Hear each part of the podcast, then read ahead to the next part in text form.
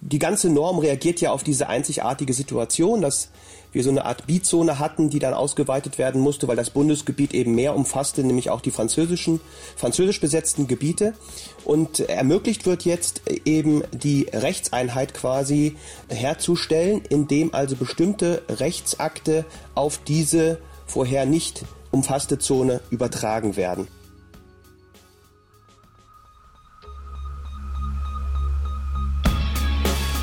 In guter Verfassung. Der Grundgesetz-Podcast.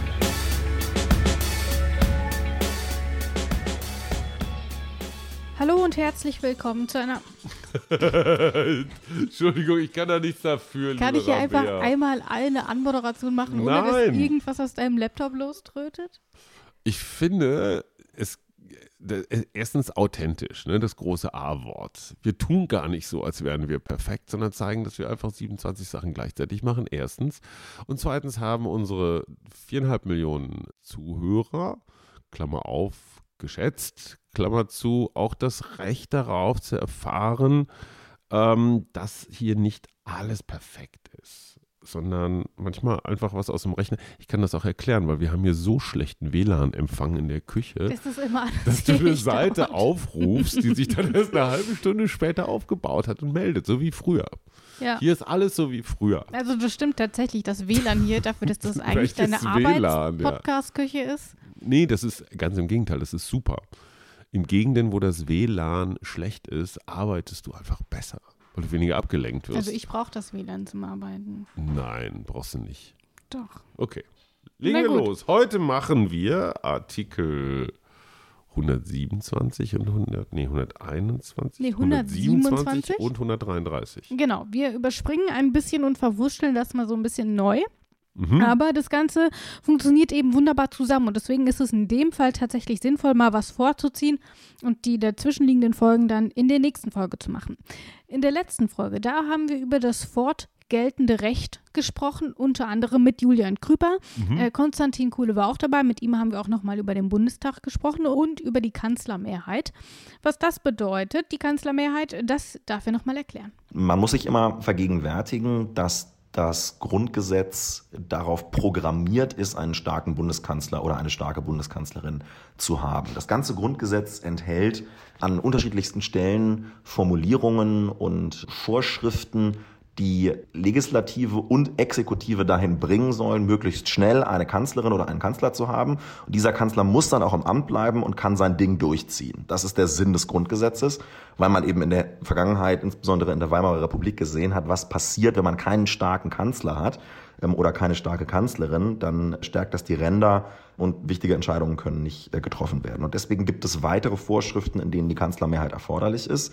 Beispielsweise die Abwahl und gleichzeitige Neuwahl des Bundeskanzlers, das sogenannte konstruktive Misstrauensvotum. Dann braucht man die Kanzlermehrheit auch für die Vertrauensfrage nach Artikel 68 Absatz 1 Satz 1 des Grundgesetzes. Also andersrum, der Kanzler merkt selber, für mich wird die Luft dünn und ich diszipliniere meine eigene Regierungskoalition, indem ich ihnen die Vertrauensfrage stelle. Ähm, und dann gibt es noch einige weitere kleinere Fragen, beispielsweise im Bereich der Gesetzgebung die Zurückweisung des Einspruchs des Bundesrates bei nicht zustimmungsbedürftigen Gesetzen oder die Änderung des Gebietsbestandes äh, der Länder, ähm, äh, wo auch die Kanzlermehrheit erforderlich ist. Aber das Wichtigste ist tatsächlich Vertrauensfrage, Misstrauensvotum, Wahl des Bundeskanzlers. In dieser Folge geht es über das Recht der Verwaltung des Vereinigten Wirtschaftsgebiets. Mhm. Und es ist dieses Mal noch einmal Alexander Thiele, der uns bei dieser Folge unterstützt. Und für alle, die nicht wissen, wer Alexander Thiele ist, mhm. hier kommt noch mal eine kleine Informationsbox. Dr. Alexander Thiele forscht und lehrt als Privatdozent am Institut für Allgemeine Staatslehre und politische Wissenschaften an der Georg-August-Universität Göttingen. Sein Schwerpunkt liegt unter anderem auf dem allgemeinen Staats- und Europarecht. Thiele hat an der aktuellen Grundgesetzkommentierung mitgearbeitet. Außerdem ist im Januar 2019 sein Buch Der gefräßige Leviathan erschienen, in dem er über die Entstehung, Ausbreitung und Zukunft des modernen Staates schreibt. Und mit ihm sprechen wir heute über das Vereinigte Wirtschaftsgebiet. Mhm. So steht es nämlich in Artikel 127 drin. Hat sogar einen Ländernamen. Bizonesien. Ja, genau. Später gab es Trizonesien. Genau. Das hat Warum? nichts mit Indonesien zu Gar tun. nichts. Womit es was zu tun hat, das besprechen wir in dieser Folge. Zunächst hören wir, was in Artikel 127 drin steht. Die Bundesregierung kann mit Zustimmung der Regierung der beteiligten Länder Recht und Verwaltung des Vereinigten Wirtschaftsgebietes, soweit es nach Artikel 124 oder 125 als Bundesrecht fortgilt, innerhalb eines Jahres nach Verkündung dieses Grundgesetzes in den Ländern Baden, Groß-Berlin, Rheinland-Pfalz und Württemberg-Hohenzollern in Kraft setzen. Dann die erste Frage direkt. Was ist denn Bizonien, Hajo? Bizonesien oder Bi stimmt. Amazonien, Bizonien. Ich hatte Biz ja, Also, stimmt, äh, Bizonien. Äh, auch es gab die vier Besatzungsmächte Ja. nach dem Krieg, die vier Siegermächte. Als da waren, äh, was natürlich ungerecht ist, weil auch viele kleinere Länder dabei waren, aber die großen, the big players waren natürlich Russland, Frankreich, Großbritannien und die USA. Ja.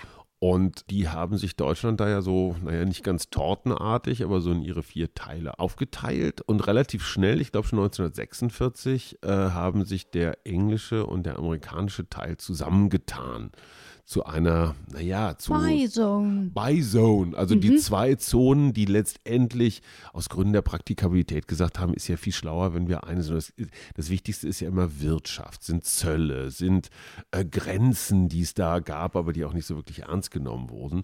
Und deswegen wurde aus diesen zwei Zonen wurde quasi eine gemacht. Natürlich Briten und Amerikaner traditionell sowieso immer eng befreundet. Man weiß ja immer nie genau, ob diese Sprechen die gleiche Sprache. sprechen die gleiche Sprache, ob diese Insel da in der Nordsee, ob die jetzt eigentlich eher an den USA dran ist oder eher an Europa. Da gibt es ja seit dem Brexit äh, doch sehr unterschiedliche Meinungen und vorher auch schon. So, und ähm, das war praktisch, ich sag mal, das war der Kern von, vom späteren Westdeutschland, also von der späteren Bundesrepublik, weil das war natürlich auch Natürlich hatten die Franzosen noch einen, noch einen Teil, aber gegen diese beiden Player war nichts auszurichten.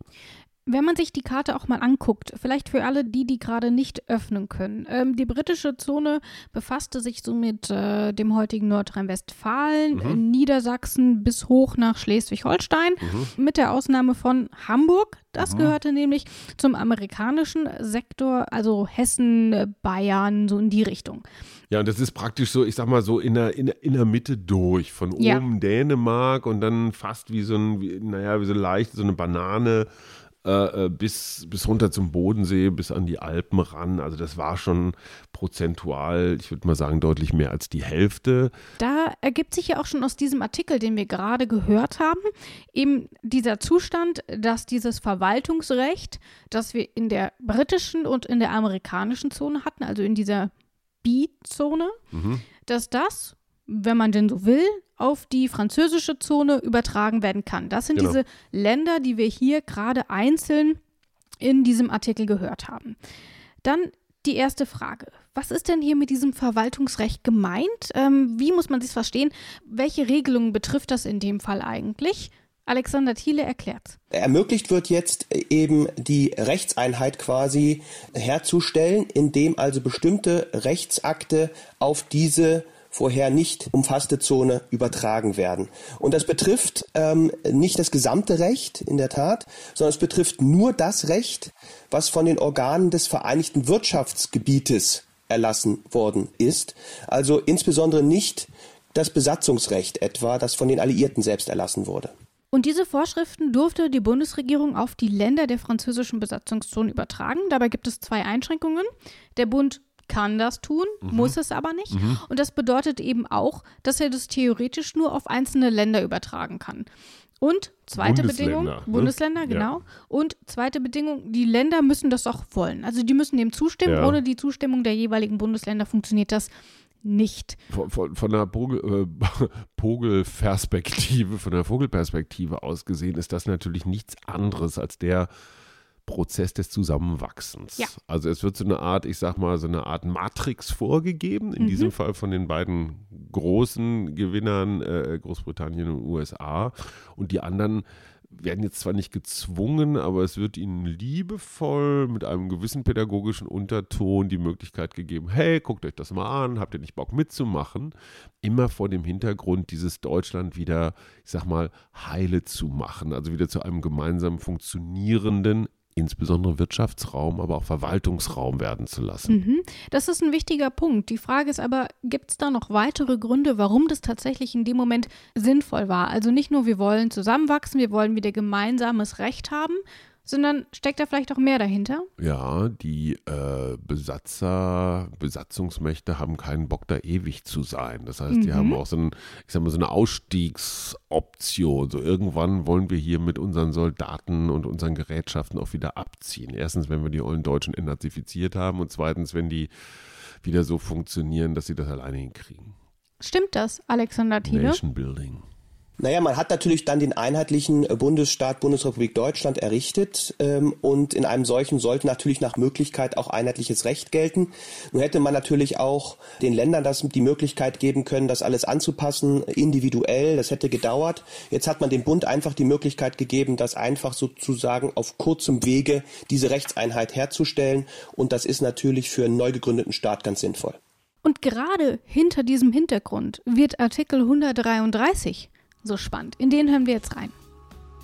Der Bund tritt in die Rechte und Pflichten der Verwaltung des Vereinigten Wirtschaftsgebietes ein. Aus diesem doch recht kurzen Satz ergibt sich im Grunde nichts Geringeres als die Bundesrepublik mhm. Deutschland. Mhm. Die Bizone selbst gilt nämlich als der Ursprung der mhm. späteren BRD. Das lässt sich schon anhand des Grundrisses vermuten, alles, ja, was irgendwie klar. nicht so ähm, unter den Sowjets verteilt wurde. Aber was bedeutet das denn eigentlich genau in diesem Kontext? Zu Artikel 133. Also der 133 regelt die Rechtsnachfolge des Bundes in die Verwaltung des Vereinigten Wirtschaftsgebietes. Und äh, solche Rechtsnachfolgen finden wir auf Staatsebene immer da, wo zuvor große Erschütterungen stattgefunden haben und das Staatswesen möglicherweise sogar fast untergegangen ist, faktisch untergegangen ist und man eine unklare Situation im Hinblick auf die ähm, Weitergeltung bestimmter Rechte und Pflichten hat. Und da muss man sich überlegen, äh, soll das neue konstruierte Gebilde, hier also die Bundesrepublik Deutschland jetzt, ähm, in diese Rechte und Pflichten eintreten oder soll sie das nicht? Damit sind möglicherweise große Verpflichtungen auch, ähm, die damit einhergehen. Man denke an die ganzen Beamten, die weiter bezahlt werden müssen, an Pensionsansprüche möglicherweise, äh, an Verpflichtungen gegenüber Drittstaaten, dritt, individuellen Dritten und so weiter. Äh, die Norm, die hier jetzt so äh, locker da in 133 steht, war deswegen auch hoch umstritten. Also ursprünglich wollte man genau das Gegenteil. Große Teile sagten, wir wollen explizit nicht Nachfolge sein. Und äh, am Ende wurde aber gesagt, doch, das ähm, ist unsere Verpflichtung, dass wir an der Stelle also auch einen geordneten Übergang hier schaffen und deswegen diese Rechtsnachfolge komplett ähm, übernehmen. Die Bundesrepublik ist also der Nachfolger dieser Bi-Zone, beziehungsweise dann letzten Endes auch der Tri-Zone, mhm. also mit der französischen Besatzungszone noch dabei. Diese Regelung bedeutet nämlich, dass das Personal der Bi-Zonenverwaltung übernommen wird. Also auch die Behörden, deren Vermögen und die mhm. Einrichtungen. Und dann wird dann die Leute, die vorher schon in der Bi-Zone angestellt waren, sind es dann eben auch in der Bundesrepublik mhm. gewesen. Aber wie war das denn eigentlich mit der Wiedervereinigung? Also wenn wir uns überlegen, äh, das ist quasi der Nachfolger, dieses Verwaltungsrecht wird auf die Bundesrepublik Deutschland übernommen. Hat man das dann quasi auch bei der Wiedervereinigung angewendet oder hatte man dann irgendwie schon Nein, wieder andere das war Regelungen? Ein Beitritt meines Wissens und der mhm. funktionierte auf der Grundlage, war das nicht 114 oder war es 124? Nee, kann nicht sein. Okay, ich bin raus. Alexander Thiele ist drin. Wie immer.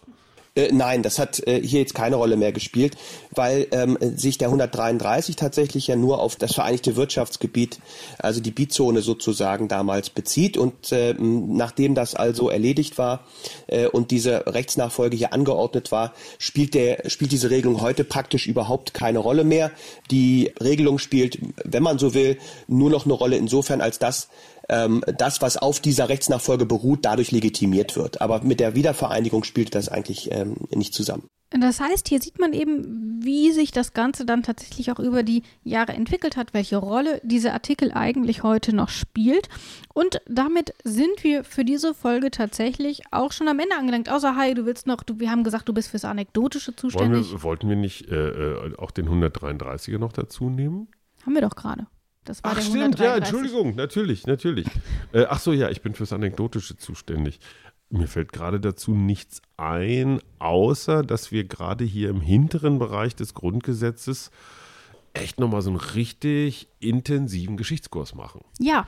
Weil der ganze philosophische Klimbim, sage ich mal, ist vorne abgefrühstückt, das alles mit Finanzen und Rechten und, und, und auch. Und hier hinten siehst du tatsächlich so Geschichte im Prozess. Genau. Diese Grundgesetzartikel haben wirklich eine sehr begrenzte Haltbarkeit. Also das sind jetzt nicht so ewige Sachen, wie die Würde des Menschen ist unantastbar, sondern das ist schon fast eine Bedienungsanleitung. So bauen wir unser Land wieder zusammen. Ein völlig anderer Spirit, der dahinter ist. Viel aktueller, auch weniger Haltbarkeit, aber Ja. in der Phase des, der Geschichte natürlich unfassbar wichtig. Aber super spannend, dass du das sagst, weil Julian Krüper, der Verfassungsjurist aus der letzten Folge, den hatte ich ja auch angefragt, ob er da was übernehmen will. Da meinte er, ja, so verfassungsrechtlich ist das tatsächlich alles gar nicht so überbordend spannend, eben weil vieles davon noch überhaupt keine Bedeutung hat. Es zeigt aber tatsächlich, in welchem Zustand sich die Bundesrepublik damals ähm, befunden hat und wie sich das Ganze entwickelt hat und wie man es daraus wieder geschafft hat. Gerade auch diesen historischen Aspekt hat er daher hervorgehoben, warum diese Artikel eben trotzdem spannend sind, weswegen er dann auch gesagt hat, er macht mit. Deswegen, gut, dass du das gesagt hast. Tja, wie immer. In der nächsten Folge sprechen wir über Artikel 128. Mhm. Was steht denn da so drin? Fortgeltende Weisungsrechte. Ich muss sofort an dich denken, weil du hast ja natürlich das permanente Recht, mich zu weisen in meine Schranken oder zu verweisen, anzuweisen oder sowas. Als Chefin dieses Podcasts natürlich bist du weisungsbefugt. Ob das wahrscheinlich ist das in Fachkreisen so der Rabea-Artikel. Ich nutze dieses Recht auch. Du kriegst nämlich für die nächste Folge frei. Hausaufgaben. Oh, ich krieg frei. Hurra. Genau, diese dann Folge werde ich gehe ich ins nämlich Grundgesetzmuseum. Diese Folge werde ich alleine machen. Wir hatten da so ein bisschen drüber gesprochen, ob das sinnvoll ist, dass wir uns da zu zweit durchquälen. Aber tatsächlich ist das so technisch und so verkopft, dass wir uns dafür entschieden haben, dass wir uns hier nicht irgendwie zusammen hinsetzen und dann zusammen Super. darüber stottern, sondern ich stotter in der nächsten Folge alleine darüber, ohne oh Haie Schumacher. Mann, ich freue mich. Ich mich auch. Wir Tschüss. sehen uns. In guter Verfassung. Der Grundgesetz-Podcast.